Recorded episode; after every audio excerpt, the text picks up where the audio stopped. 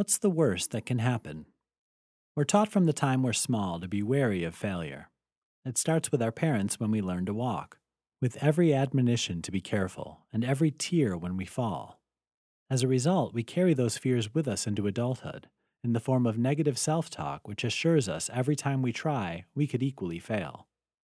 The idea of failure is intimidating. We worry about embarrassment, we blow up the consequences in our minds until they're far bigger than the reality. Self talk invites us into a fantasy where the worst thing that can happen is for us to fail. But failure doesn't have to be scary.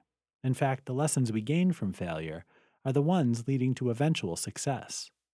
So the next time you catch yourself thinking you're going to fail, add a hearty so what to your self talk. Remind yourself even failure is good. With that in mind, you have nothing to fear at all.